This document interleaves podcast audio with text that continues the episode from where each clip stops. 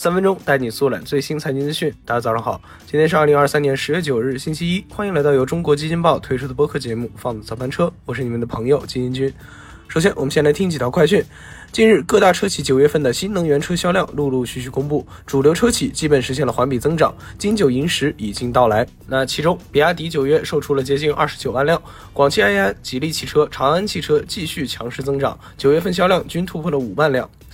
二零二三年九月二十九日，诺安基金公布了基金经理蔡耀松因个人原因离任旗下三只基金的消息。那在其任职期间，蔡耀松开创了赌博式持股的基金新模式，就是永远满仓半导体，几乎不管其业绩和行业，通过波动来获得收益。此举也引发了不小的争议。根据央视新闻，当地时间十月三日，美国众议院就罢免共和党籍众议长麦卡锡的动议进行了表决，最终以二百一十六票赞成、二百一十票反对的投票结果通过罢免麦卡锡的动议。这也标志着麦卡锡成为了美国历史上首位被投票罢免的众议院议长。好，快讯之后呢？今天金军来跟大家回顾一下刚刚过去的小长假。今天是小长假结束后 A 股的第一天开盘，不知道今天 A 股的行情能否像刚刚过去的小长假那样火爆呢？今年的中秋、国庆双节对于大家来说都只有一个字儿，那就是人。路上都是人，景区都是人，饭店酒店都是人。这样一个八天的长假，彻底激发了大家的出行热情。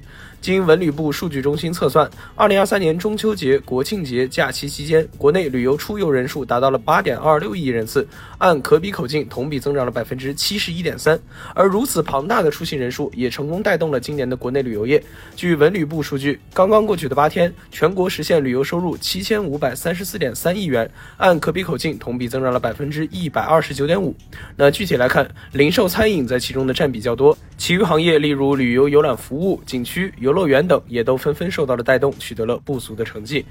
那大家可能也都注意到了，今年十一婚礼变得比以往多了不少。据商务部商务大数据监测，假期前七天，全国重点监测零售和餐饮企业销售额同比增长了百分之九，团圆家宴、亲朋聚餐、婚庆喜宴等成为了餐饮的消费热点。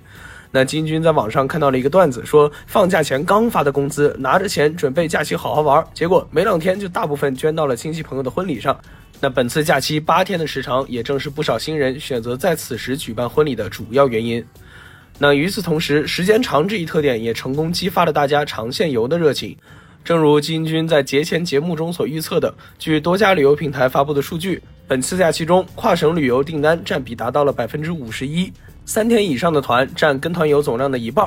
那面对不可多得的超长假期，消费者平均出游天数较五一和暑假均显著增长。途牛数据显示，更多用户选择了五天及以上的出游行程，出游人次占比达到了百分之五十四。与此同时，出境游也迎来了爆发。携程数据显示，十一期间出境游订单同比增长超八倍，热门机票目的地仍集中在港澳地区以及亚洲国家。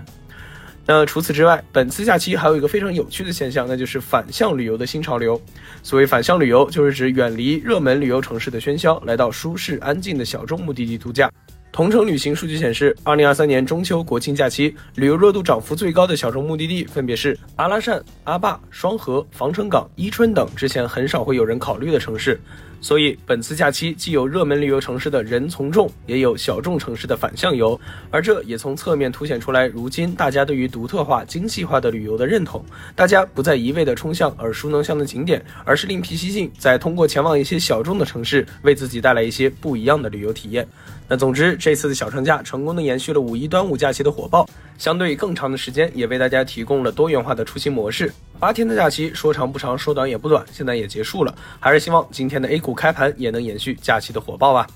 好，以上就是我们今天放的早班车的全部内容，感谢您的收听，我们明天同一时间不见不散。